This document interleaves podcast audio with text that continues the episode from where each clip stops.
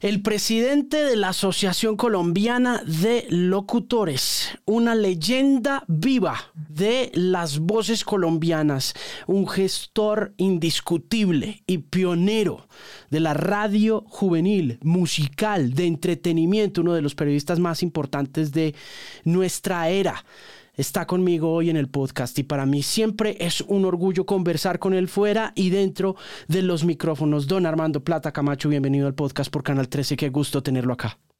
Muchísimas gracias, un placer Alejandro, la verdad te sigo, me encanta y me siento muy orgulloso y privilegiado de estar con tu audiencia. ¿Cómo está la Asociación Colombiana de Locutores? Como presidente, ¿qué reporte le puede dar usted al público colombiano?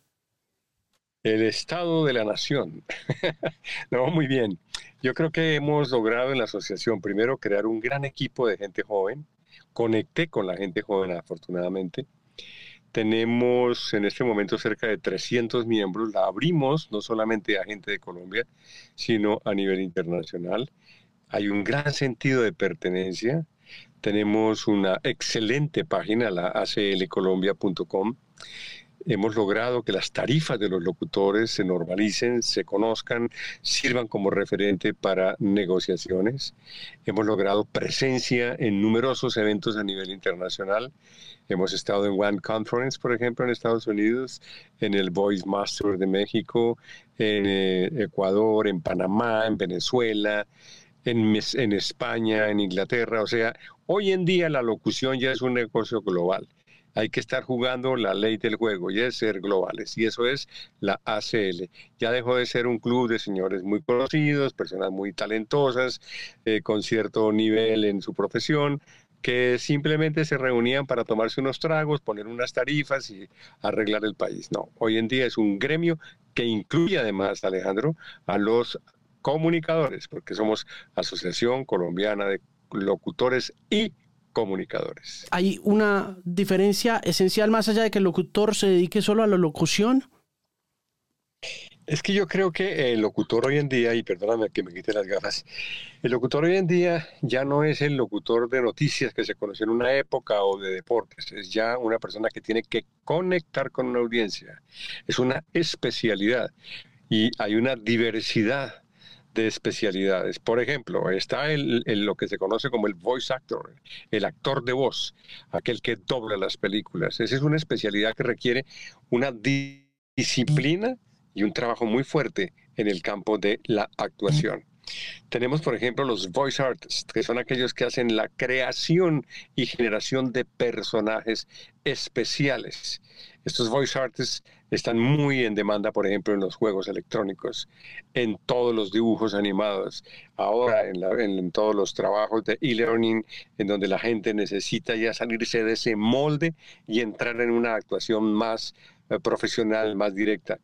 Están los narradores, los audiolibros, la gente que está en la, telefonía, los comerciales de radio, comerciales de televisión, están las voces que identifican los canales, están las voces que narran fútbol, deporte, los que están también en el campo de la noticia como anchor, y están los comunicadores que eso ya es un gremio muy grande. ¿Qué es la comunicación? Por ejemplo, comunicación auditiva, ahí ingresan los diseñadores de audio, comunicadores gráficos, fotógrafos, creativos de agencias de publicidad. O sea, el espectro es grandísimo y ese es el que tiene la Asociación Colombiana de Locutores, no solo de voces de Bogotá o de Medellín o Barranquilla o de estaciones de radio muy famosas, no.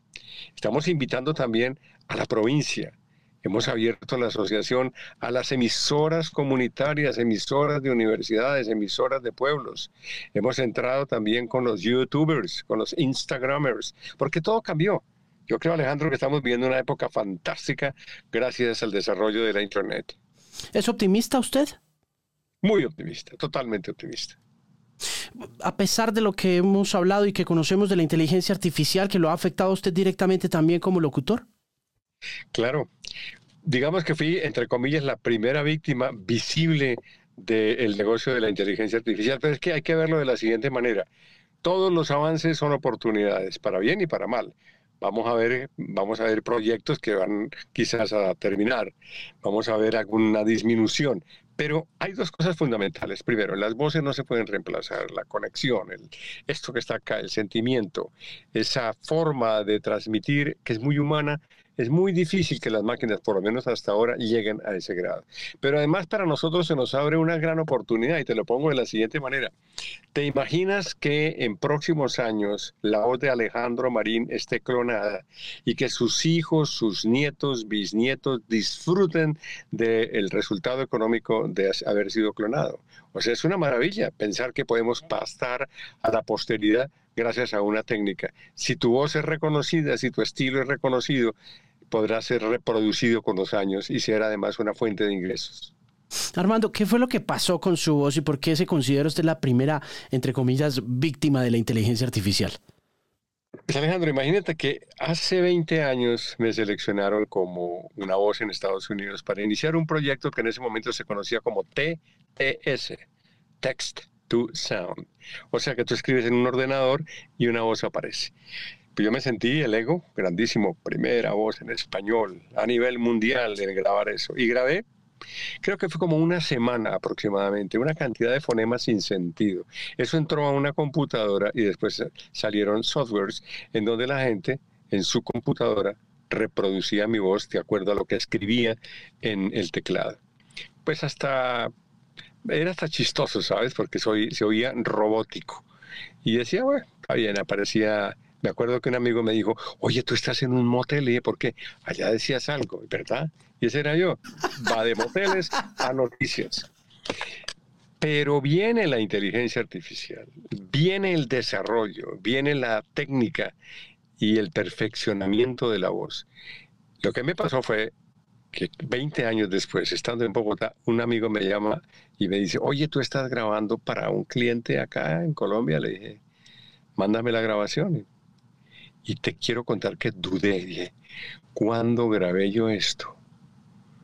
Y después dije, no, yo no he grabado nunca para este cliente. Y dije, wow, esto sí está grave. Porque la inteligencia artificial, gracias a ese software que había grabado 20 años atrás, ha logrado que mi voz sea perfectamente reconocida.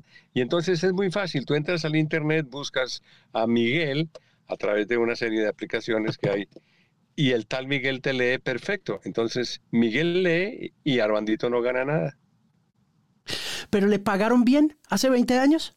Ah, sí, claro, pues una locura. Bien para hace 20 años. Sí. Es que yo creo que fue una combinación de que fui bien pago y además el ego de ser el primer, en, la primera voz en español. Pero nunca dimensioné qué iba a pasar. Mm. Yo dije, una técnica.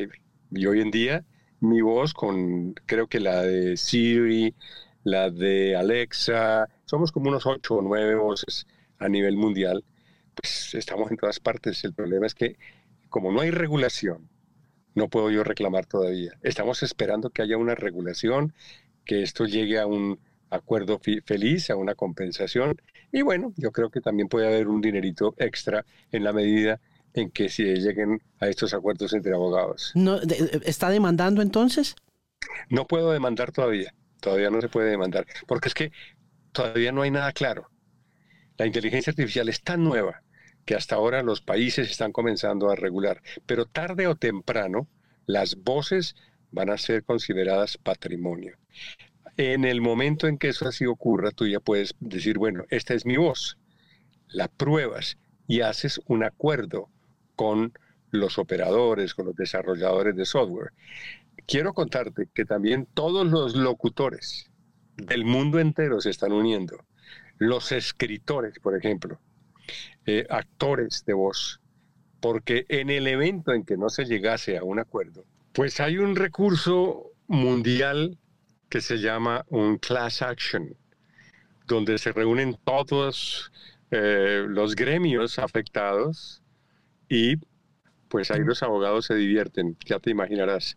Los class actions son en Estados Unidos y en el mundo entero operaciones legales multimillonarias. El último que yo conozco, por ejemplo, le dio una multa a una empresa productora de talco de 2 mil millones de dólares. ya te imaginarás. Sí, yo recuerdo un class action, eso lo llaman legalmente acá una acción colectiva. Correcto. Eh, la última que leí fue contra Spotify. ¿Prosperó?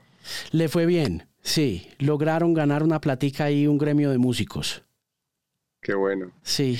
Imagínate, eh, eh, pero yo no creo que se llegue a eso, yo no creo que eso. Tampoco la, las compañías en un momento dado lo que buscan es ganar, lógicamente, pero tampoco afectar. Sobre todo porque es que, mira, el gremio, por ejemplo, de escritores, tú sabes que hay una huelga, ¿no? De, de todos los eh, escritores de Hollywood, que afecta a una industria muy grande. Las voces podrían llegar a tener también eh, un, paro. Imagínate el momento en que todas las voces de doblaje del mundo pararan, pues complicadísimo. No, yo creo que eso no va a llegar a, a, mucho, a, mayores. ¿Está convencido de que llegará, de que nunca llegará ese momento en que las máquinas reemplacen la emoción humana? Es difícil, aunque ya se notan unos avances importantes, porque está, por ejemplo, la proximidad, el warm, ¿no? ese, ese calor. Pero hay algo en el hombre, hay algo en la intención, hay algo en la forma de transmitir el conocimiento, en la pausa, esa genuinidad de la personalidad, de ahí el término en inglés de air personality, que yo no creo que las máquinas lleguen allá máquina es máquina, ¿no? Y es programada por el hombre. Ahora, tú sabes que los eh, inventos van a una velocidad enorme. Hoy te digo que no creo. A mí me parece asombroso que toda esta historia haya comenzado hace 20 años, Armando. Sí, imagínate. Es una cosa impresionante porque es también una muestra de, como usted lo dice, cómo ha avanzado la tecnología y cómo de repente en el último año parece que hubieran pasado 20. Y literalmente con esta experiencia suya han pasado 20 años, ¿no? Exactamente. Y te digo que en el momento en que lo hice, jamás pensé que iba a ser tan importante lo que estaba haciendo en términos de los cambios que se están dando en la industria. Porque yo sé que en este momento la voz de Armando Plata es la más conocida en español a nivel mundial y aparezco en cosas fantásticas. Por ejemplo, yo soy la voz de El Chombo. No sé si lo sigues, El Chombo es un crítico musical muy importante dentro de lo popular. Eh, te decía mi experiencia en el mundo del sexo, en el mundo del porno. Pero también, por ejemplo, yo leo noticias de pulso, por decir algo de, de, América Latina. Muchos eh, videos de instrucción están en mi voz. O sea que eso es bueno y es malo, ¿sí? Imagínate, nunca dimensioné lo que estaba haciendo. ¿Ha habido otra ocasión en su carrera en que haya sido tan disruptivo y tan innovador? Tecnológicamente hablando, no. Sí. Este es el más fuerte, no, no. En términos de radio, ¿cuál es la otra gran contribución suya? Yo entiendo que usted junto a otro grupo de locutores fue gestor de esa marca muy querida, conocida como Radioactiva. ¿Usted tuvo algo que ver con eso? ¿Cómo fue la historia? Bueno, yo soy el creador de Radioactiva. Yo manejé ese proyecto. Es mi hijo, fue mi último proyecto antes de irme de Colombia. Fue un proyecto que nos costó cerca de, en esa época, de un millón de dólares a Caracol Radio. Eh, por todos los estudios que se hicieron, el estudio técnico, el estudio de programación, eh, el estudio financiero. Y fue un proyecto que básicamente buscó competir contra 88.9, que era en ese momento la estación dominante en el mercado de Bogotá dentro de la gente joven, en un segmento más o menos 14, 25, 30 años. Mm. Eh, yo te podría contar que mi vida en la radio ha sido siempre de choque. Desde que salí hace 55 años, a hacer mi carrera en radio y me encanta la radio, me parece que es absolutamente mágica. Siempre tuve la suerte de haber hecho proyectos muy especiales. No sé si quieras que te cuente rápidamente, pero por ejemplo yo fui locutor de radioteatro, cuando se hacía la radio en vivo en teatros, con orquestas en vivo. Una experiencia fantástica al lado de un gran maestro como fue Jorge Antonio Vega tuve la suerte de ser locutor también en radioteatro de humor, con actos que fueron en su momento muy importantes como Los Chaparrines, Los Tolimenses, la simpática escuelita que dirige Doña Rita, donde fui animador y fui presentador. Pero también en radio formé parte de un proyecto que en su momento fue el mejor programa de radio cultural que se llamaba Monitor, al lado de periodistas tan destacados como fue Julio Nieto Bernal, por ejemplo. Y luego leí noticias y llegué a un noticiero que se llamaba El Reportereso, que era como el medio más importante de opinión y de información de Colombia a través de la cadena Caracol. Después, eh, también gracias a, mi trabajo por la televisión, logré dirigir emisoras musicales que fueron importantísimas en el desarrollo de la música en Colombia. Por ejemplo, Radio Tequendama en los años 70, una emisora que trajo a Colombia la música de plancha que cambió el concepto del tango y de todos los boleros, que era lo tradicional de las radios, y comenzó a colocar la balada, algo de rock.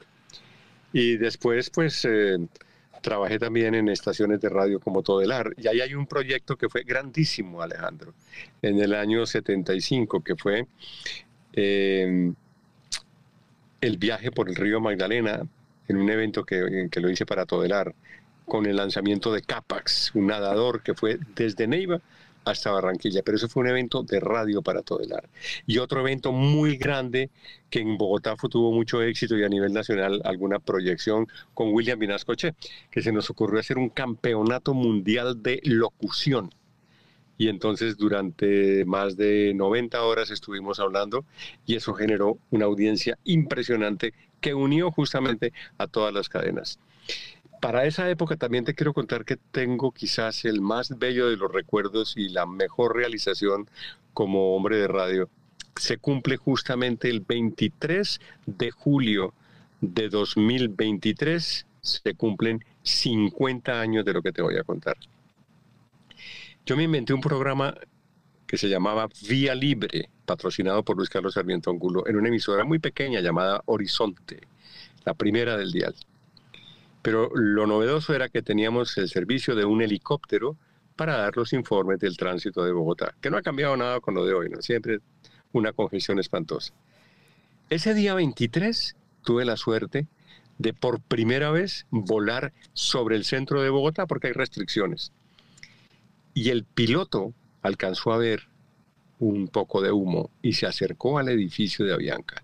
Y descubrimos un incendio terrible pavoroso en el edificio de Avianca. Pero lo más impresionante fue que cuando dio la vuelta sobre la terraza, cerca de 500 personas habían subido y estaban desesperadas por buscar auxilio. Pues el capitán Ginge, así se llamaba Alberto Ginge, convocó a la Fuerza Aérea Colombiana e hicimos un puente aéreo y sacamos esas 500 personas desde el edificio, la terraza del edificio de Avianca, y las llevábamos hasta la Plaza de Bolívar. Eso desde el punto de vista humano y desde el punto de vista de responsabilidad social a mí me, impacta mucho y me hace sentir muy feliz y muy orgulloso por todo el equipo con el que trabajamos.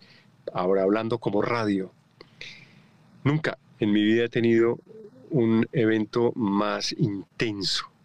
¿Te imaginas tener las señales de cerca de en ese momento 80 patrullas, porque era el tránsito, que eran nuestros aliados, patrullas del tránsito, los sonidos de los helicópteros, de los bomberos, de la policía, de la central del Aeropuerto Internacional del Dorado, más un grupo de reporteros que estaban en diferentes áreas de la ciudad, en hospitales, en, eh, en la misma plaza de Bolívar.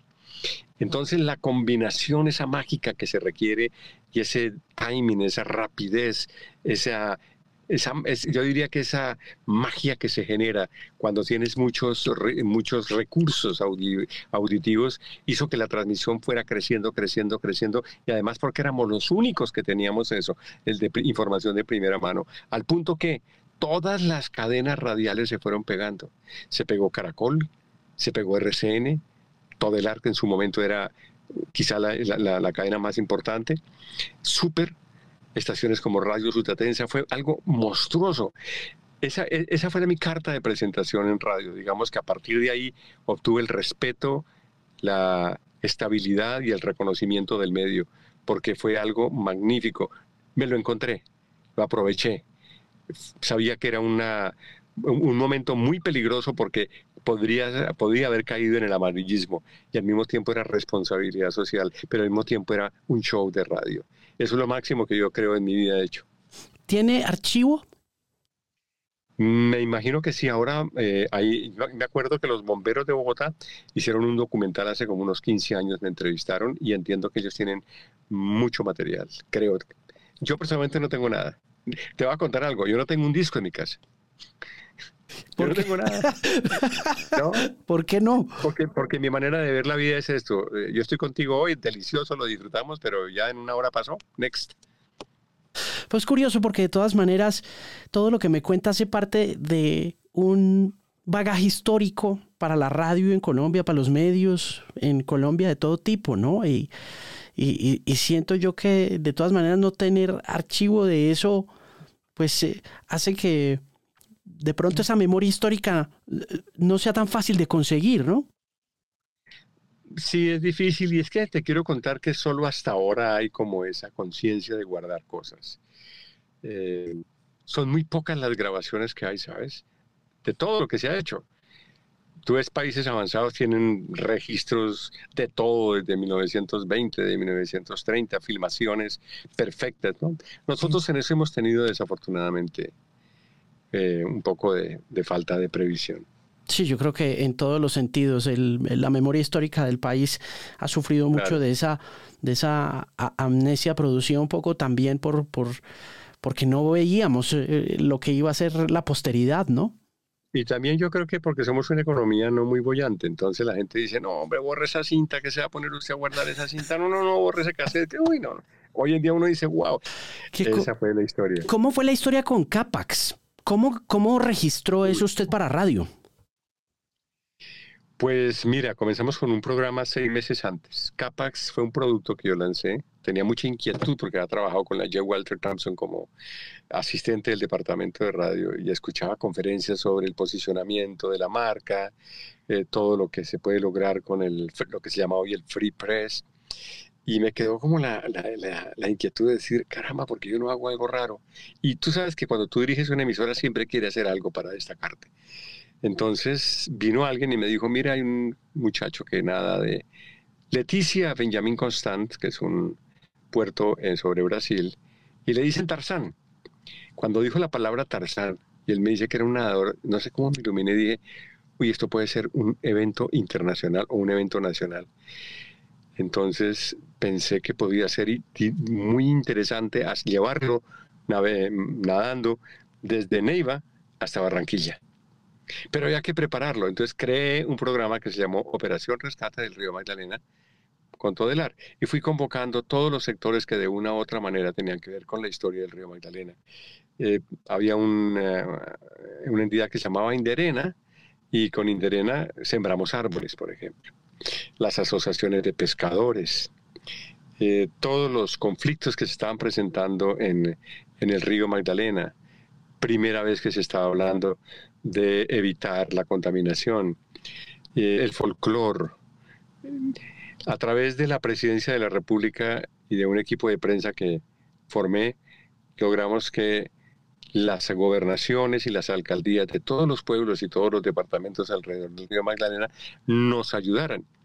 Entonces comenzamos a tener buena prensa, comenzamos a tener eh, el apoyo de las alcaldías y se convirtió en una especie de competencia de quién recibía mejor a la caravana de Capax. Esto sin un peso, completamente gratis. Date cuenta una vuelta a Colombia.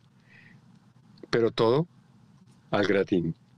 Cuando llegamos a las fechas fueron claves. Nosotros lanzamos la operación rescate con Capax en Neiva para un San Pedro, porque tú sabes que todo el Neiva y el viejo Tolima está pues en fiestas. Y la proyección era para llegar a Barranquilla el 7 de agosto.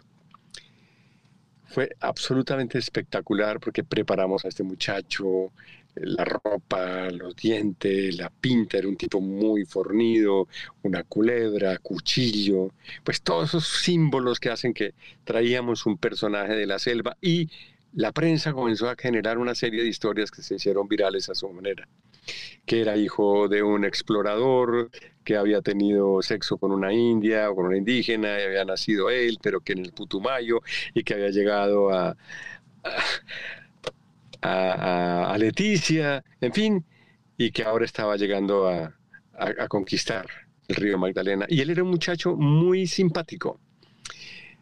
Cuando lanzamos la operación, cuando lanzamos todo, el obispo fue, la misa, la banda de guerra de, algunos colegios eh, militares, teníamos una caravana como de unas cinco lanchas patrocinadas por Eduardo Toño, me acuerdo que nos regaló unas lanchas, y teníamos eh, cantantes, y em, arrancamos, y se nos pegó un tipo en una, en una canoa que también quería hacer el, evento.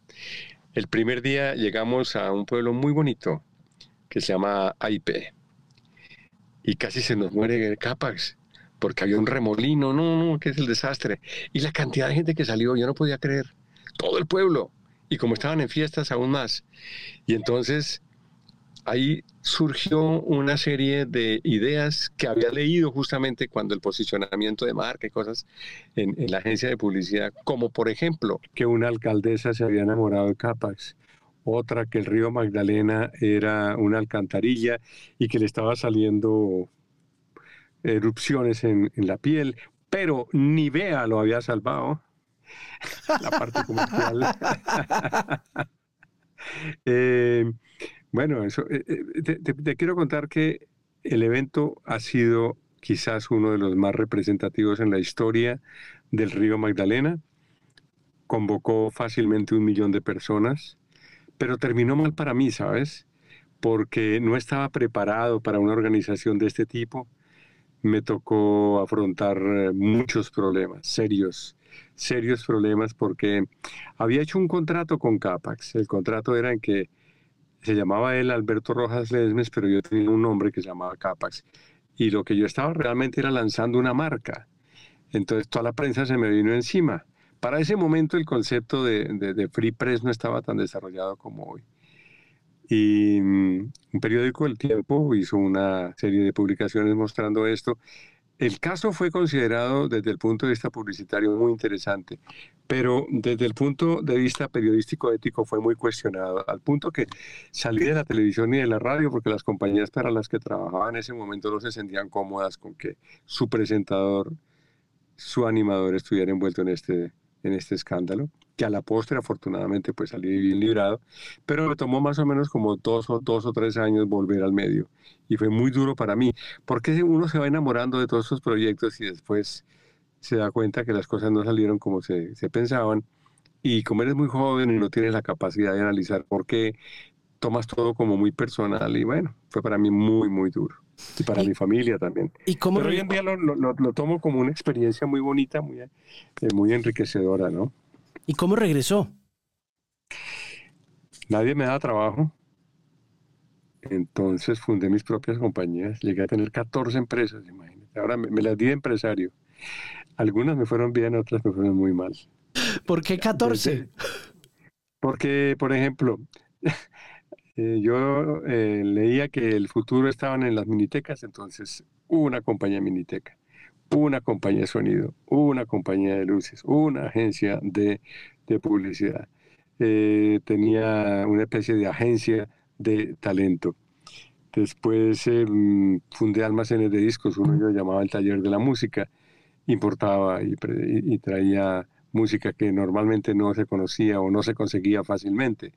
Y así fui generando empresas, pero algunas fueron terribles, malas. Por ejemplo, una que llamó que Asociados, eso me fue, pero horroroso, perdí, perdí todo. También monté otra, otra compañía que fue muy, muy exitosa que se llamó Video Comerciales, con Aurelio Valcárcel, un gran productor de televisión, y con eh, Germán Gamboa, que también era productor de televisión, y Oscar Golden, el cantante, y nos fue muy, muy bien. Tuvimos un restaurante muy bueno que se llamaba, ¿cómo era el nombre de eso? Eh, ya, ya, ya Estaba en la calera, donde hoy hay pues restaurantes famosísimos muy buenos. Oiga, ¿y cómo le fue vendiendo discos? ¿Cómo escogía los discos para traerlos? Bueno, yo siempre fui Billboard, ¿no? Entonces chequeaba qué, qué era lo que estaba vendiendo Billboard y lo traía. Pero había muchos géneros que la gente no conocía o que no le interesaba. el rock sí, vendía bien, ¿sabes? En esa época funcionó bien. El rock y, hay algo de jazz y algunos de clásicos, pero hubo otros géneros como el country music, por ejemplo, que no, no era muy popular. Sí, el country aquí sigue siendo pequeñito, pues, no, yo creo que nulo, aquí no existe. En Estados Unidos sí es un monstruo, ¿no? Pues imagínate que está ahorita de moda, tú sabes que eh, Christian Walden lleva 13 semanas en el número uno en el en, en el Hot 100 de Billboard, imagínate. Sí, sí, es increíble lo que está pasando con, con Wallen. Y, y Luke Hampster regresó con Fast Car, que es una canción de tu época, imagínate.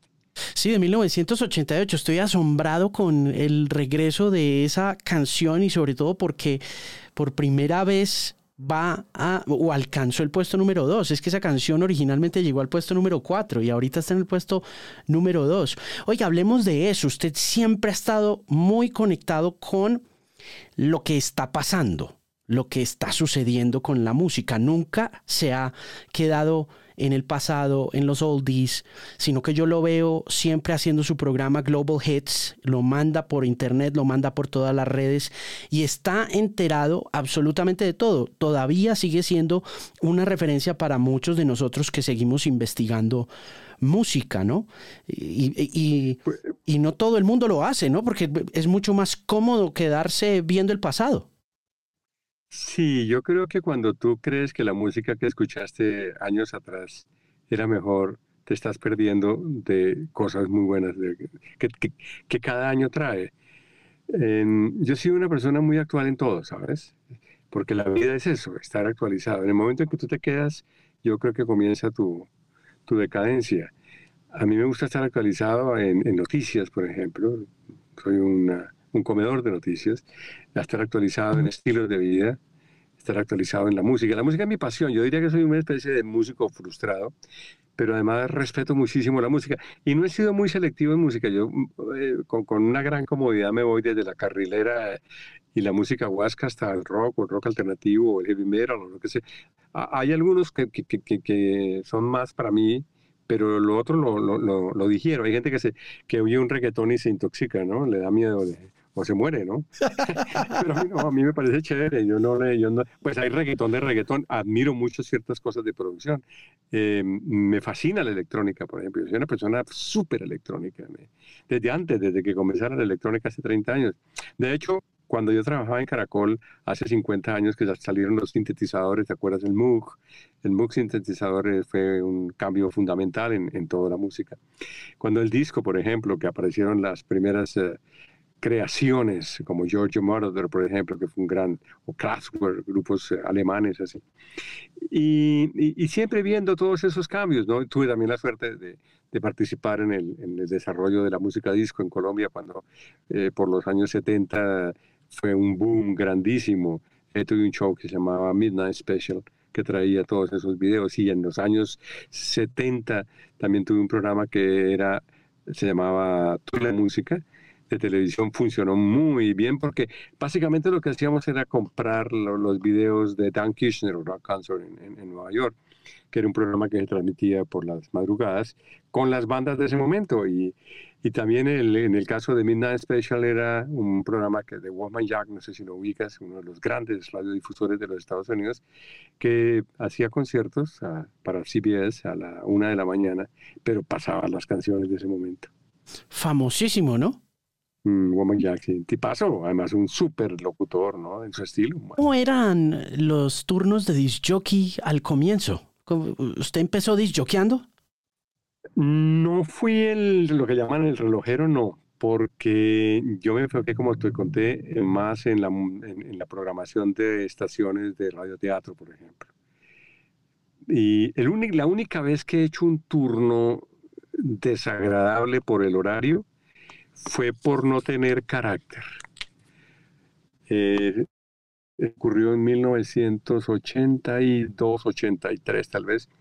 Yamid Amat, que era el director en ese momento de un cambio fundamental en la cadena Caracol, se le ocurrió que yo podía hacer un programa entre las doce y media de la noche y las 4 de la mañana, viernes para amanecer sábado y sábado para amanecer domingo.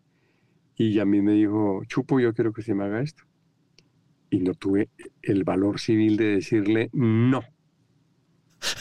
Tres años. Tres años de mi vida perdiendo sábados y domingos con mis hijos por no decirle no a Yamit. Y, sabes qué es lo más cruel? Que yo sé que él hoy ni siquiera se acuerda de eso. Le tocó de bombillo tres años. Tres años bombillo. Bueno, me inventé un programa que se llamó Hablemos de Música, entonces era, ah, es chévere, y hacía ciclos, pero el horario es terrible. Doce y media, cuatro de la mañana, no, no, no, eso es mortal, ¿no? Eso se acabó, ¿no? Eso ya no existe. Ahí amo la inteligencia artificial, debió existir ahí para haber puesto mi voz clonada. Volviendo a eso de la inteligencia artificial y ahora que mencionamos lo del turno del bombillo, hace por ahí cuántos años, yo pensaría que unos 20 años está funcionando precisamente a propósito de su caso puntual de la inteligencia artificial y de su voz clonada en diferentes instancias de carácter comercial y, locutivo o locutorio. Em, em, que apareció el Telecommunications Act, la enmienda de telecomunicaciones de 1996, si no estoy mal, que eh, fue transformada y que hizo que unos años después de que se implementara la posibilidad de que los grandes conglomerados de medios pudieran tener más de cuatro emisoras dentro de un mercado que se automatizaran esos turnos, Armando. Es que eso viene sucediendo hace un rato ya, ¿no? Sí, claro. Bueno, aunque te quiero contar que hay gente que ha hecho carrera en esos turnos. Antonio Ibáñez fue un gran radiodifusor colombiano espectacular, eh, a mí me gustaba siempre escucharlo. Pero tiene que existir una personalidad y una condición muy especial. Los mortales como nosotros que no tenemos eso, nos toca sufriríamos muchísimo volviendo a hacer. Absolutamente, no, es que sí, una cosa muy difícil. A mí me tocó de bombillo en radioactiva, pero lo hice un año no más. Wow, ¿también? Sí, claro, ahí comencé. Yo comencé turno de bombillo. Yo creo que muchos de nosotros arrancamos haciendo turno de bombillos. Pero venga, ¿usted cómo ve el papel del disjockey en esta era? ¿Usted cree que eso se va a acabar? No, yo creo que más que nunca ahora, Alejandro, se requiere personas como tú, por ejemplo, que tienes una formación y una dedicación a la música, porque hay tanta información hay tantas cosas que yo creo que las nuevas generaciones sí necesitan orientadores. Necesita que personas que con criterio les digan, mira, hay esto, hay esto, hay esto, les hagan la tarea. Porque una cosa es que tú encuentres en Google algo y le buscas, pero otra cosa es que tú recopiles. Justamente eso es lo que yo hago con Global Hit. Yo creo que yo lo que le estoy haciendo es la tarea a muchos directores musicales de mantenerlos actualizados. Y muchas personas necesitan eso, porque por más que haya recursos, la disciplina de, de buscar conocimiento no la tiene todo el mundo. Y por eso los que son importantísimos. Son orientadores. Son otra forma de DJ. Ya no es el, el DJ de hace 50 años. No, no es el Alan Freed que, que lanzó el rock and roll. No, es, eh, es una persona que puede decirle a, su, a su gente, mire, esto es, esto así. Por eso a mí me gusta el chombo. Porque es un músico muy exitoso y tiene, tiene el mundo de la música en su cabeza, de la música comercial, ¿no? Ahora hay DJs especializados. Yo admiro mucho los comentaristas musicales, los que tienen ya la capacidad de analizar musicalmente y emitir conceptos, los críticos musicales ya. Son personas de, de otro nivel. Eh, yo me considero simplemente una persona que hace tareas y que está al día, pero no, no, no, no posaría de, de ser crítico. Armando. Yo creo que para ser crítico, para ser un buen dicho, que se debe tener una buena formación musical. Armando, ¿cómo nació el proyecto de Global Hits? Nació porque yo llevaba muchos años fuera de la radio. Hacía otro tipo de radio en Estados Unidos, hacía cosas para el Departamento de Salud, eh, había narrado deportes con TBS o TBS, con TNT, estuve con eh, American Music Awards, eh, los Golden Globes, todas estas cosas, todos esos eventos. Pero siempre me quedaba por dentro la música, o sea, me hacía falta. Y bueno, todos mis compañeros ya están muertos, de mi generación ya prácticamente salió, hay muy pocos vigentes, creo que cuatro o cinco en, en Colombia por lo menos y en Estados Unidos menos.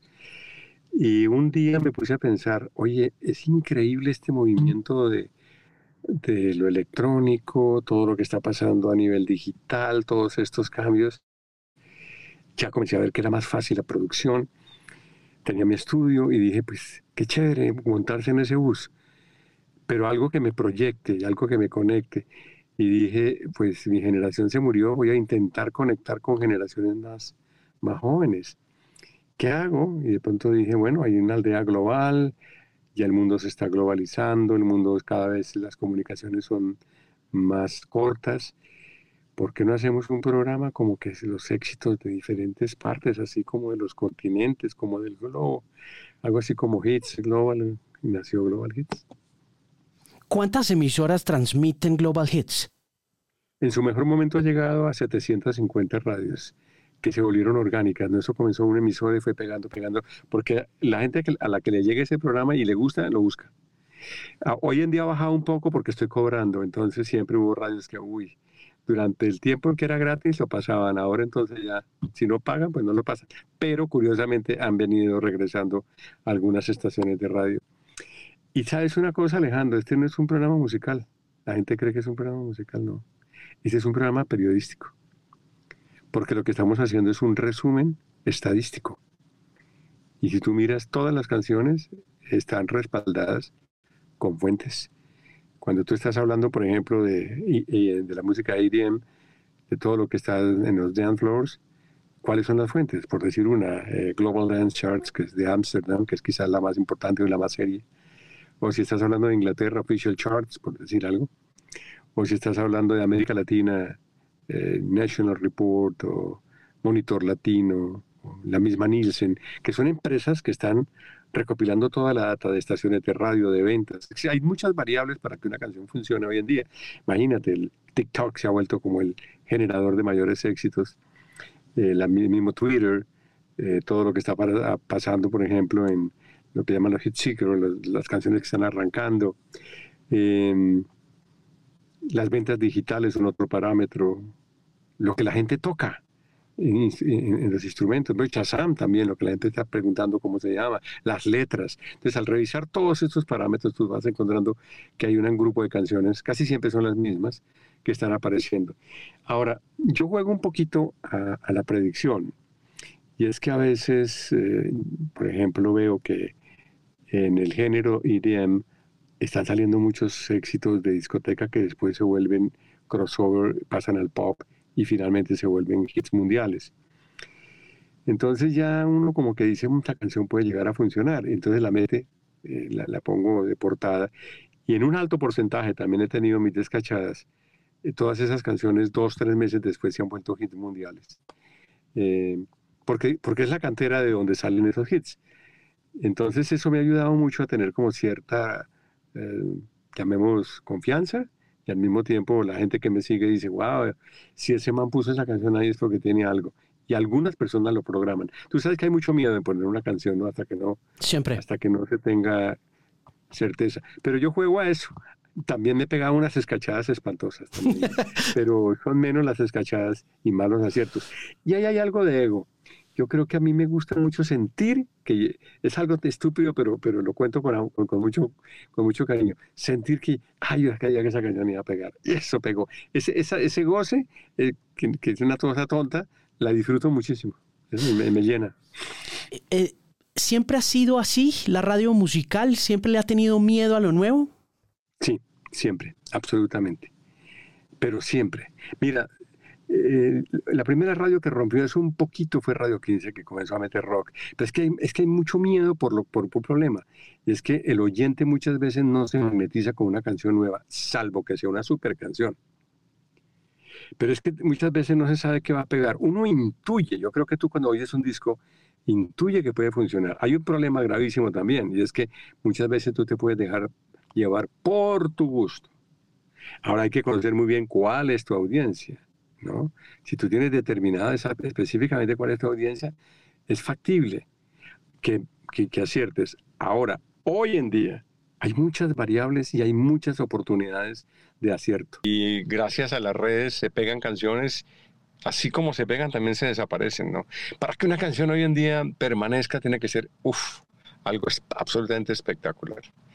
Hay artistas que en 24 horas llegan a un número uno digital y 48 horas después no están. O llegan al número uno y se quedan por meses. Es cierto. ¿Qué opina de Peso Pluma? Por ahí lo vi hablando de Peso Pluma en Global Hits. Personalmente, no me gusta. Personalmente. Es, eh, la antítesis, ¿no? ¡Ah! Pero bueno, ese soy yo. Ahora, debe tener algo para que tanta gente se sienta absolutamente, eh, pues, y lo agarre, lo, le, conecte tanto. Es como el caso de Bad Bunny, ¿no? Sin embargo, es un tipo que, que llega y conecta y eso hay que respetarlo. Son, son fenómenos que se están dando, son las nuevas generaciones, es otra manera de ver la vida, es también el efecto marketing, es eh, lo chocante, creo que eso ha funcionado siempre. Pues recuérdate los artistas de los años 60, 70 que, que cantaban de una forma rarísima. Bueno, si analizamos el estilo de todos los grupos de música metálica, y gustó y ya. Y como se mide realmente es por ventas, y si tienes ventas estás en la gloria, el día que no vendes, chao. Armando, ¿por qué se fue para Estados Unidos? Por varias razones. Primero, quería que mis hijos estudiaran inglés, tuvieran contacto con, con otra cultura, salió una buena oportunidad en una radio, era un reto personal. Yo creo que había llegado a tocar techo en Colombia, había llegado a ser el director general de la cadena Caracol. Pienso que de ahí para arriba no, no iba a seguir, a menos de que cambiara al, área administrativa. Y yo creo que ese reto me llevó a, a buscar Estados Unidos. Se me fueron dando las cosas y me fui. ¿Fue difícil? Sí. Los primeros años muy complicados porque es el desprendimiento de de tu hábitat, ¿no? De tu gente, tus amigos. Imagínate, había pasado tal vez 25, 30 años forjando una carrera y de pronto llegas a Miami y no eres nadie. Cero. Yo, por ejemplo, intenté entrar a la Univision, no pasé de la portería. Nadie. Entonces uno dice, bueno, es un ejercicio de humildad también, es un ejercicio de forjarse. Y tenía claro para dónde iba, eso sí, sabía que iba a llegar y me fue difícil los dos primeros años hasta que entré a CNN. En CNN duré como cinco años, me fue excelente, tuve mucha suerte. Hice muy buenos contactos, eh, trabajé para TBS, para TNT, fui voz de em, Discovery Channel cuando, en español cuando recién comenzaba. Y tuve una suerte como empresario, ¿sabes? Porque comencé a trabajar eh, la voz como empresa, a hacer traducciones para compañías y en pocos años me convertí quizás en una de las tres voces en español más importantes de los Estados Unidos por el tipo de clientes que manejé, siempre en, el área corporativa. Y luego proyecté mi voz a otros mercados a nivel internacional y hoy todavía, después de 33 años, mantengo un grupo de clientes que me mantienen, repito, en, digamos, son mis clientes casi toda una vida. ¿Cómo aprendió inglés? Mi padre era profesor de inglés. Bueno, yo hablo en inglés fatal, ¿no? a veces cuando oigo Global digo, uy, qué bruto. Y eso que he mejorado un poquito mi pronunciación. Pero uy, no, no parece. No, siempre, gracias. Pero yo soy muy honesto. Yo sé que no tengo un inglés muy fluido. Eh, tengo un inglés como para defenderme, inglés de negocios. Pero hubiese querido haber, aprendido mejor inglés. Mi sueño hubiese sido llegar a ser un gran traductor simultáneo como tú. Yo me acuerdo cuando te escuchaba en la W Radio hace unos años, decía, wow, la capacidad, porque tú lo, me imagino que tú lo escuchaste, eh, que tú lo eh, estudiaste desde muy niño. Yo fui a, Trancas, ¿no? Entonces, tengo una anécdota, si quieres te la cuento. Claro. esta, cuenta, esta anécdota es cruel y muy linda. En 1994, creo, TNT eh, me seleccionó como la voz para los Golden Globe. Entonces uno dice, wow, Golden Globe, Latinoamérica, qué chévere. Y me entregaron un libreto que tú sabes que esos son unos librotes así de todo lo que va pasando en la secuencia. Yo lo que hice fue irlo traduciendo. Y comenzó el programa muy bien, muy fluido. Tenía una compañera que hacía voces femeninas y yo hacía la voz masculina. Gana un personaje ahí, eh, uno de los premios y arranca a hablar cinco minutos y no estaba en el libreto. Le entendía dos palabras de 40. Yo dije, si invento, queda mal el canal y quedó mal yo. Y tal vez por ser muy ético, me callé. Y ese productor por los audífonos, Armando, Armando, Armando. ¡Tac! Termina la transmisión y se viene el tipo histérico. ¿Qué pasó? Le dije, la verdad. Nunca más me volvieron a llamar en mi vida. Aprender inglés, mijito.